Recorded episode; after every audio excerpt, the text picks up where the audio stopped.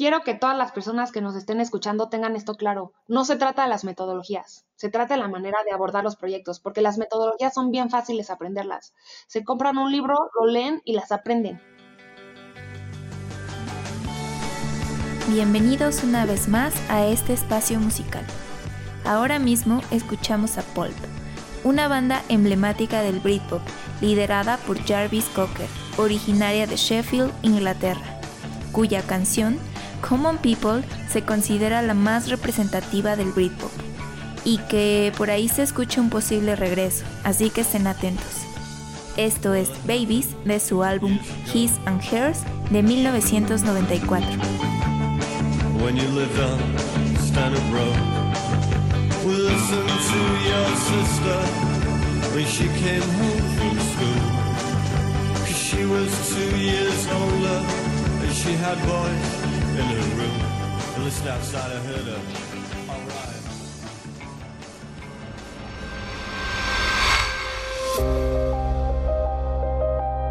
En este episodio charlamos con Priscilla Williams, Service Designer y UX Design Manager en City Banamex. Entonces me gustaría que nos dieras una definición y nos platicaras acerca de lo que hace un diseñador de servicios. Nos enfocamos mucho en Journey Maps, nos enfocamos mucho en Service Blueprints, que lo que representan es lo que está pasando en la experiencia en el front y qué está pasando en el back. Pero lo que es interesante es de verdad romper silos y trabajar con muchos equipos a la vez siempre hay que entender quiénes son los stakeholders que van a estar involucrados en el proyecto, quiénes tienen una visión interesante para solucionar el problema que queremos solucionar y luego cocinar ese pastel junto con todos. Y de verdad creo que el rol más importante de los service designers es romper silos y estructurar la información que hay en la cabeza de todos los stakeholders.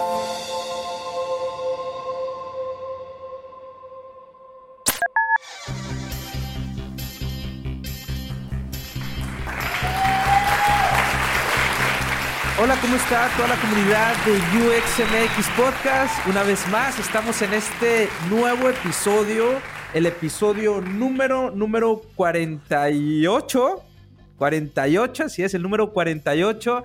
Gracias de verdad a toda la gente que nos sigue, ya sea por Instagram, por LinkedIn. Recuerden que nos pueden seguir como UXMX Podcast. Y también a toda la gente que nos escribe y nos tira muy buena vibra. De verdad, Gracias, ya estamos en el episodio 48, casi llegamos a los 50.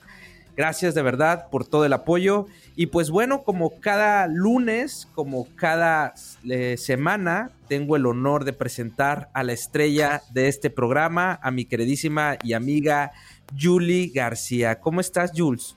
Hola, Iván, muy bien. ¿Y tú? Me siento súper super estrella siempre que dices a la estrella de este programa. Sí, la estrella de este programa, Jules. bueno. No, eh, junto con los invitados también. Claro, claro. Yo nada más soy aquí uno más que, que, que anda aprendiendo. pues bienvenidos a todos a este nuevo episodio de UXMX en nuestra quinta temporada. La estamos inaugurando con invitados de lujo y muestra de ello pues es a quien tenemos el día de hoy, ¿verdad Iván? Sí, de verdad, yo sé que va a sonar muy, muy, este, como que no me creen y, yo sé que a lo mejor no me van a creer, pero yo soy fan de, de, nuestra invitada del día de hoy. La verdad, me gusta mucho, la he seguido en, el contenido que ha hecho. En sus, eh, porque también tiene un curso por ahí, en una plataforma muy padre, y también en, en pues, en, las presentaciones que ha tenido. Me gusta mucho su visión que tiene sobre el diseño Iván, ya me vas a chivear. No, no, ya, bueno, ya, ya está aquí Priscila. Ya, ya, spoileó su voz. no, pues sí, el día de hoy tenemos a Priscila Williams. Yo creo que muchos ya la conocen y a los que no. Ella es Priscila Williams y colidera un equipo de UX Design en el sector bancario aquí en México.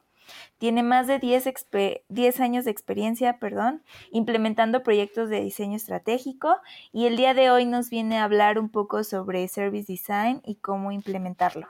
Así que bienvenida, Pris. Muchísimas gracias, Julie Iván. Estoy muy contenta de estar el día de hoy con ustedes platicando sobre los aprendizajes que he tenido en muchos proyectos y espero poderles hoy poder, eh, transmitir todos estos topes contra pared que nos hemos dado, eh, para que ustedes no, no, se topen contra pared y, y, apliquen un poco de lo que, lo que vamos a platicar el día de hoy. Pues yo creo que comenzamos como con tu carrera profesional y cómo ha sido eh, esto, cómo te has ido moviendo hasta lo que actualmente haces. Súper, pues les platico, yo estudié diseño, diseño industrial hace algunos ayeres y la verdad es que escogí esa carrera porque me encantaba la intersección entre diseñar una solución y la psicología. Estaba muy clavada en el cruce de la psicología realmente pues diseño industrial no era lo que yo estaba buscando, pero fue el camino que empecé para llegar hasta donde lo que hago hoy. Eh, después estuve en Italia y justamente pues allá es como la meca del diseño industrial. Me fui al Politécnico de Milán y ahí había una clase que se llamaba Service Design, era la única en inglés. Yo todavía no dominaba el, el italiano y por eso la elegí tuve la oportunidad de tener a un supermaster que era Encio Mancini, que fue uno de los primer, las primeras personas que empezaron a hablar de service design como mi profesor. Y de verdad que a mí esa materia me voló la cabeza. Yo dije, esto es lo que yo quiero hacer. Me acuerdo cuando me, me, puso a hacer mi primer journey, el journey yo también pues era una chavita y, y, todavía ni sabía qué quería hacer con mi vida, pero me gustó muchísimo. ¿Cuántos años tenías? Debe tener como unos 22 o algo así. 22 años, va. O 20, era joven. Y entonces, Todavía. Pues, este, regresé a México y la verdad, pues yo quería trabajar de service designer, pero en ese momento, pues la disciplina ni siquiera sonaba como tal en el mundo. Empezaba en algunos lugares y en México, pues todavía no había puestos de service designer como lo que hay hoy. Pero encontré un trabajo en, en Mave y, y, era justo service design. O sea, me mm. tuve mucha suerte, solo que el, el, puesto se llamaba Asesor Kitchen, o ni sé cómo se llamaba. Ellos no sabían que era Service Design. Yo no ah. sabía que era Service Design, pero lo hice Service Design. Y me gustó mucho porque me permitió aprender. O sea, me, me, iba a hacer mis etnográficos con los técnicos, iba a las casas, aprendía lo que les hacía falta, aprendía de los dolores del usuario, diseñaba nuevas, nuevos este, puntos de contacto y nuevos artefactos, diseñaba procesos. Y me gustaba mucho. Pero sabía que que pues yo quería hacer eso tal vez a otra escala y esa empresa pues no era lo que me, no me iba a permitir aplicar por su nivel de madurez de diseño en ese momento, tal vez ahora las cosas han cambiado bastante.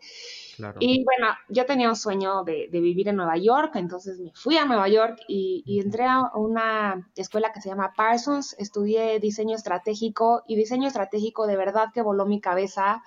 Eh, yo sé que design thinking es una palabra que muchos de nosotros hemos escuchado y que pues es un cliché, sin embargo ya verlo en acción en empresas grandes, en un ecosistema súper vivo, me, me encantó, sabía que era algo que quería hacer y tuve la oportunidad de, de estar en un, en un, de asistente de un profesor que justamente quería hacer la intersección de behavioral economics con diseño y mm. teníamos proyectos con un banco que es para la base de la pirámide. Yo creo que el maestro me escogió solo porque yo era latina y el banco era para latinos en su mayoría.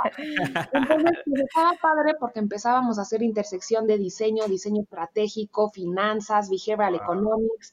Me encantaba, me encantaba investigar de las tandas, de cómo la gente administraba su dinero, cómo podíamos transmitirle mejor educación financiera a la gente para que tomara mejores decisiones.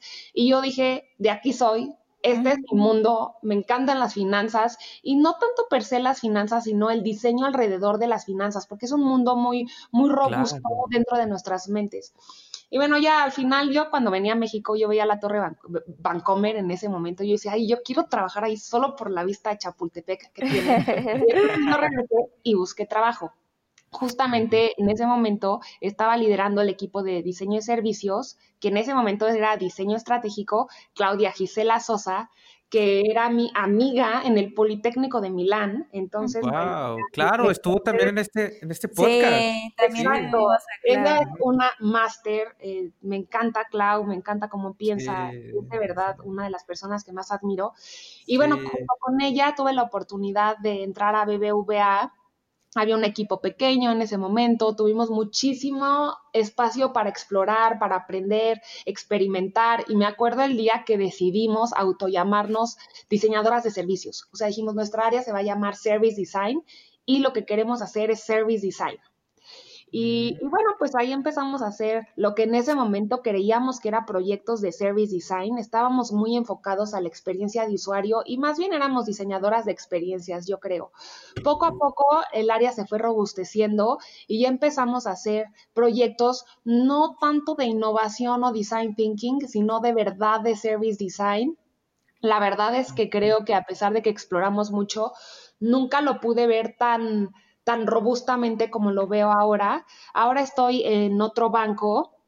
Entré justamente para empezar a hacer service design. Era un banco que tenía un equipo muy enfocado a UX y querían empezar a hacer proyectos no necesariamente que aterrizaran en mobile o en online, sino que aterrizaran en el, en el servicio telefónico, en el ATM, etcétera.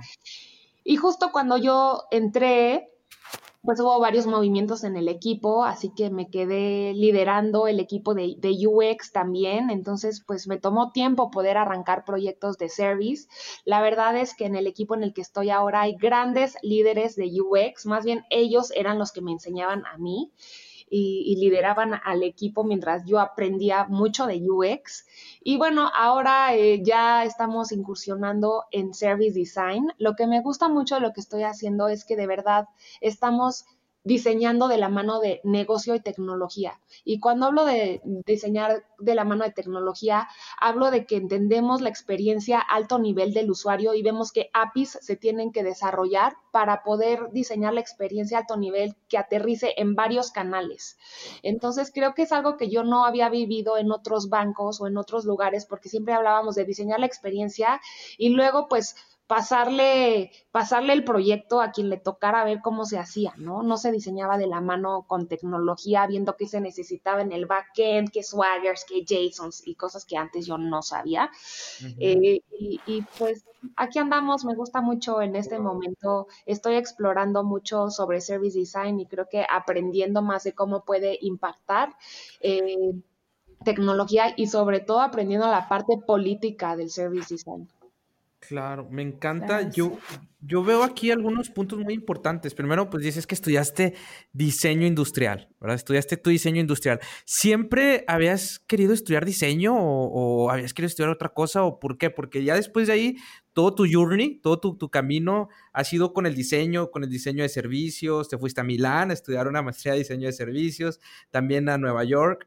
Este, y pues creas el, departamento también de, de diseño de servicios en esta institución financiera importante, ¿no? Pero siempre tuviste tú el diseño como parte, eh, que, que, lo que querías ser tú, diseñadora o, no. Sí, yo siempre diseñadora. Y también creo que en algún punto de tratar de entender qué era lo que yo quería estudiar, yo sabía que mi superpoder era organizar las cosas. O sea, era lo que a mí me mm. gustaba, organizar y categorizar cosas. Y mm. creo que el diseño es algo que en lo que puedes aplicar muy bien eso. Entonces, eh, puedes diseñar procesos, puedes organizar información, puedes traducir información. Yo siempre, desde chiquita, trataba de que las cosas fueran lo más usables posibles. Y era lo que a mí me mm. gustaba. Y entonces siempre supe que era diseño y sabía que era diseño con un merch en psicología. Mm, es lo que hago de alguna manera. Exacto, que también te gusta eso, ¿verdad? o sea, lo que la economía del comportamiento. Exacto. Creo que si eres diseñador UX o diseñador de servicios, te tienes que clavar, te tiene que gustar porque es parte de lo que moldea las experiencias y parte de lo que crea el engagement en las experiencias, ¿no? Y también de que sean usables y que se acomoden al modelo mental de nuestro usuario ahorita como que me explotó la cabeza que estudiaste con Claudia Sosa. No sabía, pero está súper bien. Tenemos aquí un, una intersección, así que si, si no han escuchado el capítulo de Claudia Sosa, también vayan a escucharlo después de este. y yo te quiero preguntar, ahora sí, como ya que nos contaste eh, cómo fue que llegaste, cómo empezaste y qué es lo que estás haciendo ahorita. Eh, a muchos de nosotros tenemos una idea, una noción de service design, ¿no? Incluso hemos hecho como eh, algunas prácticas dentro de esto sin darnos cuenta. Pero hay quienes todavía no, no, saben qué, de qué va Service Design, qué puntos abarca. Entonces, me gustaría que nos dieras una definición y nos platicaras acerca de lo que hace un diseñador de servicios. Ok, súper. Me gustaría comenzar esto diciendo que muchos diseñadores UX hacen service sin saber que lo hacen y muchos diseñadores service hacen UX. Esto porque son disciplinas completamente complementarias y lo que cambia un poco es el scope en el que se aborda el proyecto. ¿A qué me refiero? Service Design es una definición así típica by the book. Puede ser que es la, la orquestación entre interacciones de tecnología, procesos, eh, y los clientes y las personas que van a estar operando el servicio. Entonces siempre hay que estar pensando en qué sucede en el front stage y qué sucede en el backstage. Eh, hay que diseñar eh, pues para ambos espectros y pues es diseño de experiencias y de procesos básicamente. ¿Qué es lo que hace? Pues yo creo que lleva procesos muy similares a los que lleva una persona que está abordando un proyecto de UX sin embargo, como lo dije anteriormente, el scope es un poco más abordador, más abarcador, perdón. Abarcador porque lo vemos desde más alto nivel. Las experiencias no aterrizan tanto a, a un punto de contacto o a un flujo dentro de un punto de contacto, sino de que más bien se diseña la experiencia a alto nivel y entonces, pues llevamos las cuatro eh, fases del proceso de diseño, hacemos entendimiento, user research, stakeholders map, benchmarks, eh, después aterrizamos en user personas, también hacemos journey maps, etcétera. Creo que ya en la parte de ideación empieza a cambiar un poco la cosa porque no necesariamente aterrizamos el trabajo en wireframes, eh, sino de que empezamos a hacer otras herramientas como pueden ser, nos enfocamos mucho en journey maps, nos enfocamos mucho en Service Blueprints, que lo que representan es lo que está pasando en la experiencia en el front y qué está pasando en el back, qué personas o qué áreas están involucrando, qué sistemas está tocando la experiencia, qué APIs está tocando la experiencia, eh, qué regulaciones hay en cada una de las fases o para que suceda la experiencia que estamos definiendo. Y bueno, pues en la parte del front estamos tal vez definiendo los diferentes journeys que los usuarios van a tener en los diferentes canales es importante considerar que cuando pensamos en un servicio, pues tenemos que entender que el usuario vive el servicio a través de varios puntos de contacto y varios, y pues tiene varios journeys. Entonces hay que ver en qué manera se van a intersectar estos journeys o estos canales para poder diseñar una experiencia muy simples, sin fricciones y también omnicanal. Entonces, eh, yo siempre digo, es lo mismo, pero con otro scope y otros entregables ya este, en la parte tangible, pues, pero el pensamiento de, diseñar una experiencia centrado en las personas siempre va a permanecer. El, el, objetivo de hacer las experiencias o los procesos simples, pues también siempre va a permanecer. Entonces, de alguna manera, el mindset de UX y Service es muy similar. Claro, me encanta. Me encanta porque creo que sí, ¿no? O sea, una, o sea, es el, el, hecho de cómo voy a diseñar. Sí, ok, quieres diseñar una experiencia, pero es el cómo y la organización, cómo se organiza para que se dé esa, esa experiencia, ¿no? Ese punto de contacto o, todos estos puntos de contacto que al final de cuentas generan una experiencia, por así decirlo. Este, Exactamente.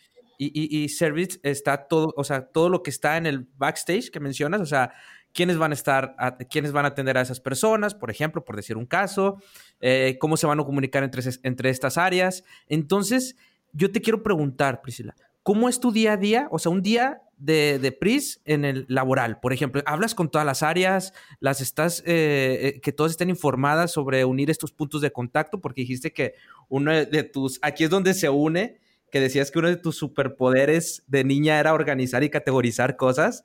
Entonces, este, ¿tu día a día cómo es? Eh, ¿Es organizas este, varias áreas o cómo es un día a día de Priscila Williams en el trabajo?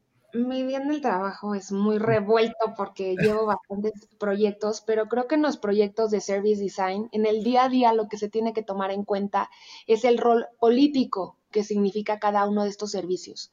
¿Por qué? Porque al final para diseñar un servicio se tocan muchas áreas, muchos equipos, muchos canales, muchos productos, etcétera. ¿Y qué es lo que tenemos que hacer?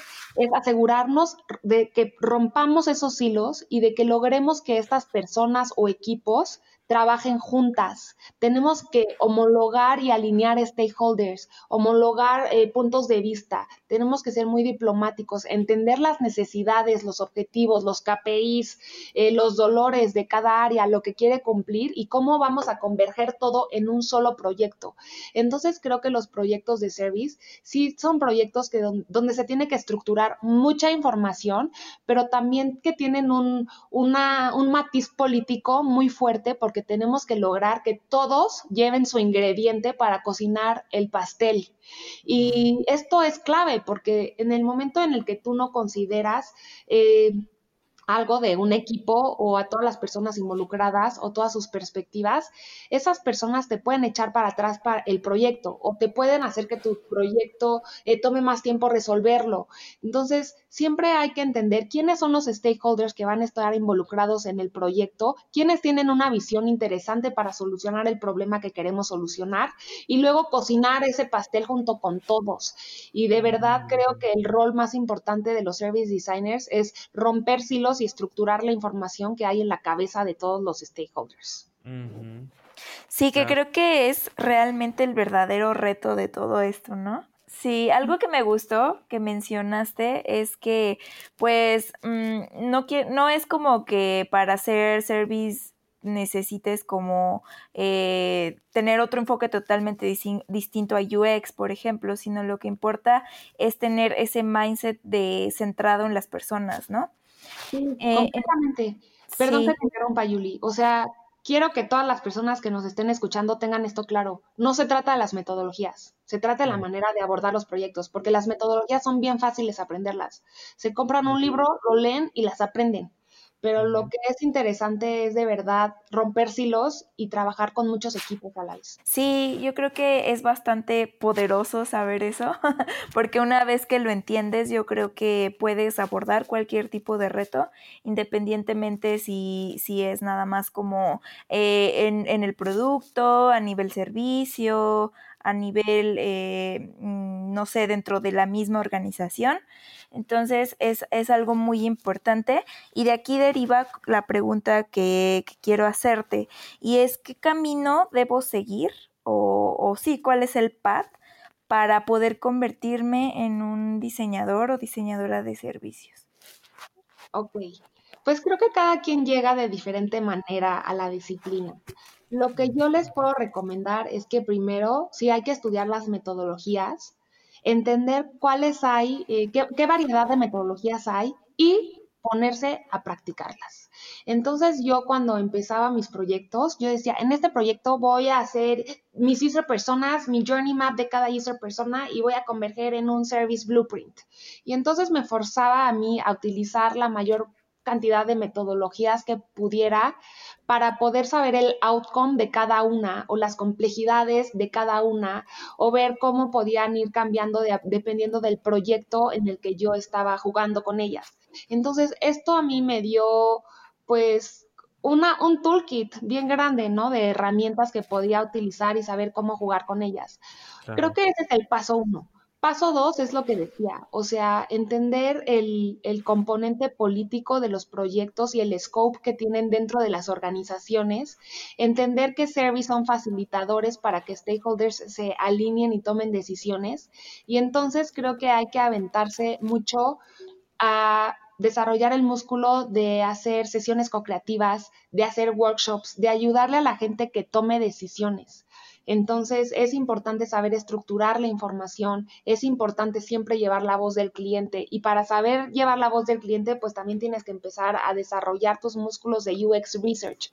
Entonces, creo que son proyectos donde ya tienes que tener un músculo un poco ejercitado y tienes que irlo ejercitando poco a poco, subiendo cada vez la complejidad de los proyectos o haciéndolos muchísimo más abarcadores en cómo, cómo resuelves el proyecto. Y tercero, asegurarte de que, de que estés involucrando a todas las personas y que sepas que todas van a a todas las personas que están, que son stakeholders relevantes dentro del proyecto y desarrollar también el, el, manejo de estos stakeholders, ¿no? Porque muchas veces he visto que diseñadores llegan y hacen un workshop, pero nunca hablaron con los stakeholders antes como para entender sus expectativas, sus dolores, etcétera. Y estas cosas, pues, explotan en la cara, ¿no? Y eso lo vas aprendiendo también con la práctica. Entonces, este, creo que qué camino deben de seguir para volverse diseñadores de servicios pues experimentar muchísimo y así mismo ir fortaleciendo los, los músculos.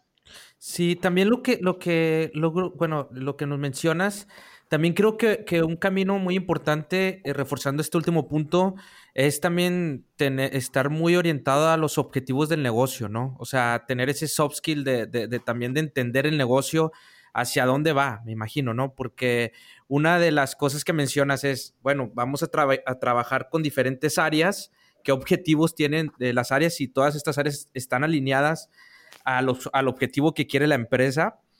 Y, este, y creo que también es un reto que también los diseñadores ya deben de incorporarse. Por eso también se habla del diseño estratégico, que ya también deben ser parte de la estrategia del negocio y deben de tener esos, eh, pues eso, ese conocimiento, ¿no? De, las áreas, porque como dices, de repente avientan un workshop y ni siquiera le habían comunicado a los stakeholders, ni siquiera saben si eso era lo que realmente la empresa quería solucionar o si ayudaba a cumplir el objetivo, ¿no? Este, creo que es algo también muy importante. Yo tengo otra pregunta, Pris. Eh, ahorita mencionaste que no se trataba de mucho de metodologías, de, de herramientas, creo que también es algo muy, muy, o sea, sí son importantes, como mencionaste, pero también es, es, este, se trata también del, pues de entender el contexto, ¿no? Ahorita hablaste de que es muy político muchas veces tu trabajo el día a día, eh, eh, el hablar con diferentes áreas y cómo eliminar esos hilos, que es un trabajo desde ahí, yo creo, muy difícil. Este, ¿Qué tan difícil o qué retos o problemáticas existen o has visto tú que existen al momento de eh, implementar lo que es el diseño de servicios en las empresas? Ah, muy bien, pues les platico. Creo que depende de las diferentes organizaciones. Les voy a platicar un poco sobre mi experiencia. El problema número uno es que las organizaciones no necesariamente entienden eh, qué es diseño.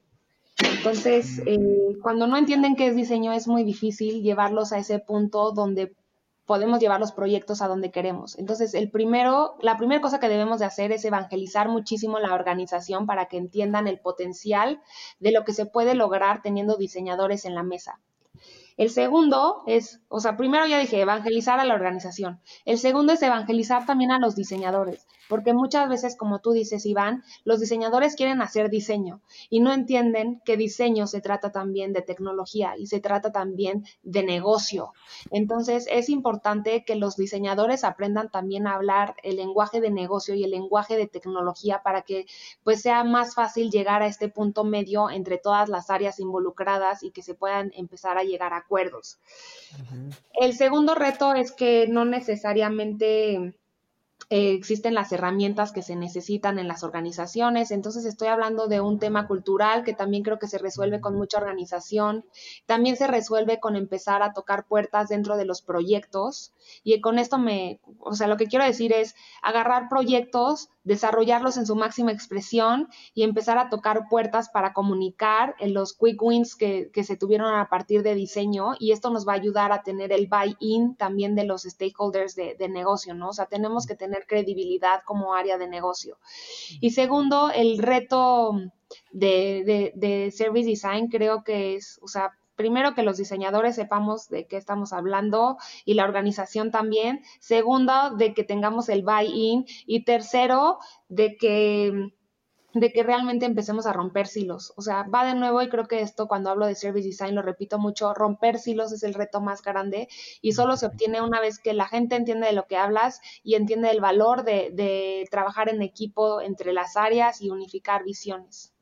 Sí, también hay un tema ahí porque me parece que muchas empresas manejan este discurso de sí, creemos en el diseño, somos súper centrados en el usuario, pero como que al final termina siendo mucho marketing, o sea, solo como decirlo porque está en onda y porque está cool tener este enfoque, pero que a veces me ha tocado que ni siquiera ellos mismos se lo creen. Entonces, como que son muchos temas ahí. Exacto. Totalmente. Creo que eso del cliente es primero y poner al cliente en el centro, todos lo dicen, pero muy pocos lo hacen, porque requiere muchísimo esfuerzo. O sea, realmente analizar la data de los clientes, hacer UX research, o sea, es algo de, se requiere mucha decisión y muchos recursos de tiempo y de dinero para hacerlos y no todo el mundo lo hace como tú dices, Jules. Sí, pero ahí como que me surge una pregunta, o sea, ¿cómo logras pasar como de esta Mm, apatía hacia, hacia no quiero invertir porque a lo mejor me involucra mucho dinero, tengo que capacitar gente, al, ok, sí voy a hacerlo porque voy a recibir un beneficio a cambio. Pues creo que muchos, muchos equipos han experimentado eso que tú estás planteando, Jules. Y de alguna manera tienes que entender el, nivel de madurez de diseño en el que está tu organización para decidir tus siguientes pasos. Si todavía no se está haciendo UX Research, pues tienes que ser lo más práctico posible y tal vez lanzar unas encuestas, aunque sea por Facebook, eh, hablar por teléfono con tus amigos y los amigos de tus amigos o tal vez los conocidos de tus amigos de una manera como muy informal. El, creo que el punto es sí tener algunos eh, elementos prácticos de UX Research y explotar eso para que el negocio o los tomadores de decisiones vean el valor de los insights que se tuvieron a través de, hablar con alguien que no está sentado en el el escritorio eh, diseñando el producto, ¿no? Porque muchas veces estamos sesgados. A mí me sirve mucho hablar con los usuarios porque muchas veces me doy cuenta de que estaba completamente equivocada en lo que estaba diseñando. Y entonces pues hay veces cuando sé que los stakeholders no creen en UX Research, hay veces que los grabo y les digo, mira, eso es lo que está diciendo tu usuario, ¿quieres que investigue más? Entonces, el, creo que la meta en ese caso es demostrarles el valor de, del UX Research, demostrarles que están equivocados al no hacerlo, demostrarles que poquita información del usuario es mejor que nada y que, obtener poquita información del usuario no es caro, no es lento y que entre más le, más le dediquemos al UX Research, pues más carnita vamos a tener para diseñar. Va, claro. perfecto, exacto. Yo creo que pasa porque, bueno, no sé, a, lo mejor no me pasa a mí, yo quiero expresarlo porque a lo mejor también le pasa a algunos, que suena muy padre y muy cool, ¿no? Eh, UX Research, este, Service Design, pero al momento de hacerlo te das cuenta que no es tan glamuroso a veces, ¿no? O sea, es como, es más esfuerzo, es estarte ensuciando mucho, la, estar hablando con usuarios y a veces uno, pues, bueno, a mí me encanta hablar, pero hay personas a las cuales no les gusta hablar con las personas, pero se quieren dedicar a esto. O sea, te das cuenta que, que realmente en la práctica es mucho de ensuciarse las manos, ¿no? Este, no es tan glamuroso como se escucha, lo que yo pienso, no sé si, si alguien piensa a lo contrario, también este, pasa, ¿no? Pero, creo que hay momentos glamurosos y momentos que son todo lo contrario, como tú dices, Iván. O sea, que es cosa de ponerse a ensuciarse las manos, a meterse muy a fondo, a, ingeniar, a ingeniárselas, ¿no? Hay que luego estar bien creativos para ver cómo vamos a, resolver estos retos que tenemos, que no necesariamente son de diseño, sino cómo vamos a ejecutar el proceso de diseño para llegar a una solución. Exacto. Claro. Oye, Priscila, y, eso, bueno, va, va, a la siguiente, a la siguiente pregunta. Te dijimos que estamos así bombardeando de muchas preguntas, perdón, pero es que eh, hay que aprovechar que te tenemos acá. Este, ¿Cómo ves tú el panorama del diseño de servicios acá en, pues en Latinoamérica, en México al menos, que, también tienes mucha experiencia? Tienes la, posibilidad de que a lo mejor cuando te fuiste a estudiar, pues en Milán, también te fuiste a Nueva York, tienes diferentes perspectivas, pero ¿cómo la ves eh, tú eh, el panorama del diseño de servicios? Creo que en México y en Latinoamérica se habla mucho ya de diseño de servicios. Se tiene una comprensión de lo que es la disciplina. Eh, ya hay metodologías claras de diseño de servicio aplicadas en las organizaciones. Ya hay puestos de trabajo que tienen este, este título y que poco a poco se va madurando. O sea, creo que ha sido algo que pasó eh, recientemente, no lleva 10 años, o sea, tal vez lleva alrededor de unos 4 o 5, y creo que el que existan espacios como este demuestra que ya estamos hablando bastante de, esto. Eh, a nivel Latinoamérica sé que también hay, hay muchos profesionales que ya están eh, asegurándose de, de que diseño de servicios se aplique en las organizaciones. Eh, yo, de hecho, pues hace cuatro años cuando llegué de Nueva York, no había diseñadores de servicio, no había personas que se autonombraran a sí mismas diseñadoras de servicios. O sea, yo me acuerdo que alguna vez eh, puse en LinkedIn diseñador de servicios porque yo quería conectar con los diseñadores de servicios. Había dos que tres diseñadores estratégicos, pero no había ningún diseñador de servicios. Si hoy tú pones en LinkedIn diseñador de servicios, yo creo que sí te salen más de 400. Y entonces eso habla de que hay gente que ya hace diseño de servicios. O sea, en los eventos también que, que, llegamos a organizar en algún punto, pues creo que nuestro primer evento de diseño de servicios fueron 50 personas y les rogábamos porque fueran. Ahora los eventos de diseño de servicios están teniendo un auge impresionante a nivel Latinoamérica. Eh, cualquier evento tiene más de 200 personas, 300 personas. La conversación está muy elevada. Hay eventos internacionales de diseño de servicios. Antes tal vez no contaban con la participación de, personas latinoamericanas. Ahora Latinoamérica está presente y fuerte también exponiendo sus, proyectos.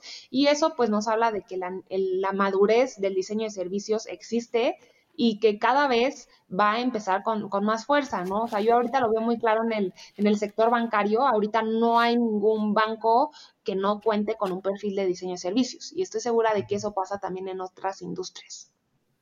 Sí. Exacto. Sí, sí, la verdad es que, mm, pues, algo muy cierto y que tú misma nos, nos platicaste en la introducción del programa. Antes, aquí cuando estudiaste en Nueva York y regresaste, pues casi, o sea, como que en ese tiempo no había mucho, ¿no? No se hablaba tanto como de diseño de servicios y ahora yo creo que pues en todas partes, ¿no? Entras a LinkedIn y hay un montón de publicaciones, en Medium también, y eso es bastante bueno porque empieza como a crecer hacia afuera, ya no está como tan centralizado, sino que se está abriendo y pues da la posibilidad a que más personas puedan comenzar, como por este podcast, ¿no? Que también alguien por aquí puede, puede escuchar y comenzar como de, ah, mira, está interesante. Sí, aparte creo que de alguna manera muchos de los perfiles que se estaban consolidando como UXers ahora están eh, tomando proyectos un poco más retadores o con otro approach más bien y evolucionan su perfil también a service design.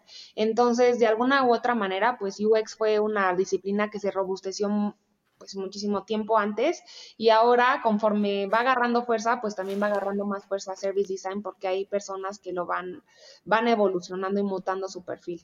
Claro.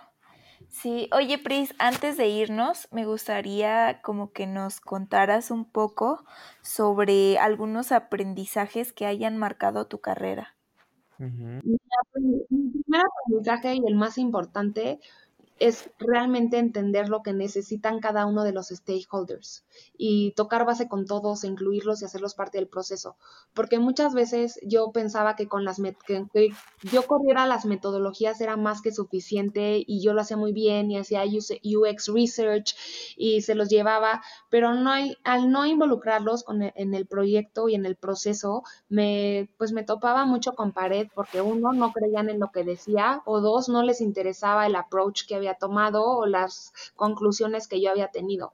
Entonces, mi aprendizaje más grande es hacer toques con los stakeholders desde un principio, emocionarlos, hacerlos parte del proceso y asegurarme de que voy en un camino eh, que va a ser útil, porque muchas veces nosotros queremos volarnos la cabeza y proponer cosas del futuro padrísimas o cosas que nosotros creemos que son ideales para los negocios y se nos olvida que para tecnología o para negocio eso no es viable o factible o interesante. Entonces tienes que entender muy bien las limitaciones dentro de, de la caja en la que estás para poder este, abordar diferentes perspectivas de la caja y no tal vez volarte, ¿no? Eso es mi aprendizaje más importante porque hice muy buenos proyectos que se quedaron en un archivo del Drive, eh, que nadie, nadie va a abrir en Time Zone, aunque eran para el futuro. Y a veces que yo presentaba las cosas y me decían, sí, pero esto no era lo que queríamos resolver. O, ah, esto funciona muy bien para marketing, pero para fraudes no funciona.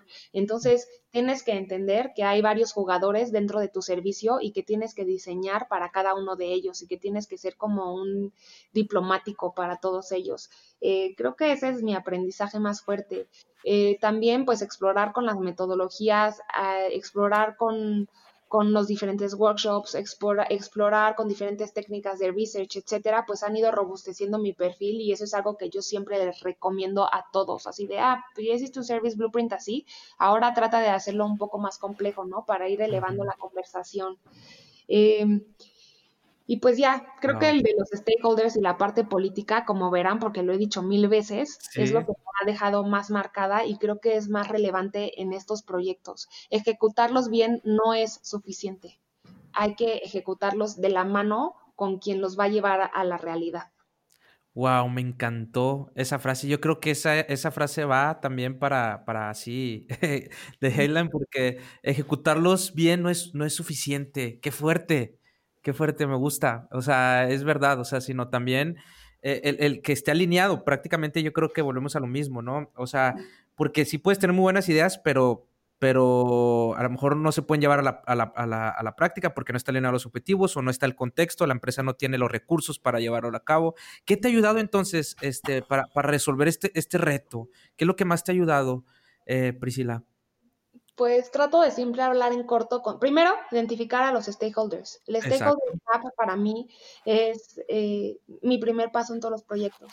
Después en corto con cada uno de los stakeholders como para entender cuáles son sus retos o cuáles son sus perspectivas o en qué ha trabajado que me va a ayudar, justamente para empezar a recopilar toda la información y hacer mi, mi research eh, y también entendimiento del contexto.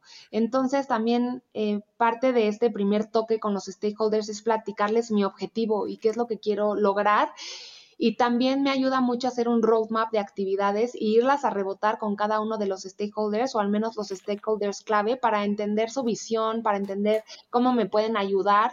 También tengo que tener claro desde un principio de qué stakeholders tengo que tener el engagement. Y si no logro que ellos eh, me apadrinen o tenga su engagement para ese proyecto, ese proyecto va a ser muy difícil de que salga. Entonces, es el valor político, ¿no? De estos proyectos. O sea, tienes que ir a vender tu proyecto, tu visión, decirles que te, te ayuden, que van a estar contigo y si lo logras, entonces puedes seguir adelante. Porque, o sea, eh, sobre todo, estoy hablando también dentro de una visión de una persona que trabaja en una organización eh, con infinidad de proyectos y que es importante priorizarlos, ¿no? Entonces, tal vez si estás en una consultora, pues ya tienes el engagement de tus stakeholders y claramente tienes que seguir adelante.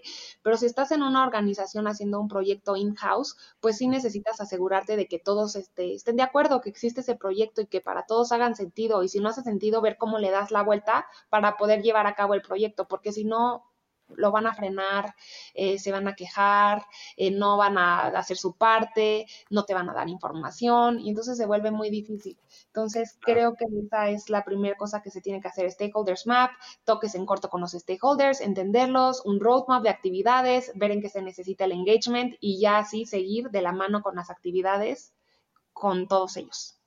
Wow, exacto, wow. Son, es valiosísima esta información. Espero que los que estén escuchando estén apuntando todo. Por eso, estén apuntando todo lo que dice Pris. Por eso nosotros estamos bombardeando muchas preguntas, porque este, pues aprovechar este tiempo que, que nos das, Priscila, de verdad, muchas, muchas gracias. Yo te quiero hacer un ejercicio, Pris. Este ejercicio no estaba eh, eh, aquí planeado. Contemplado. Contemplado, pero quiero hacer un ejercicio. Te voy a decir cinco palabras y tú me decir lo primero que se te venga a la mente. O sea, te voy a decir una palabra y luego qué es lo que se te viene a la mente, ¿va? Y luego te digo la segunda palabra y qué es lo que piensas. Lo primero, lo primero que se te venga a la mente. ¿Estás lista, Pris? ¿Va? Ok. Em, diseño. Eh, psicología. Ok. Usuarios. El centro. Ok. Metodologías. Útiles. UX. Usabilidad. Muy bien. ¿Y service design? Eh, silos, romper silos más bien. Romper silos. Muy bien, me encantaron, me encantaron, me encantaron, de verdad. Me encantaron tus respuestas, Pris. ¿Qué dijiste? A ver, a ver si lo dije bien. Hemos platicado el día de hoy. Exacto. eh, yo creo que de ahí este, va a salir un, un buen contenido para, para subir sobre este episodio.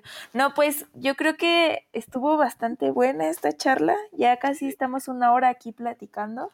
quisiera que pudiéramos platicar mucho más, pero, pero ya este, no podemos.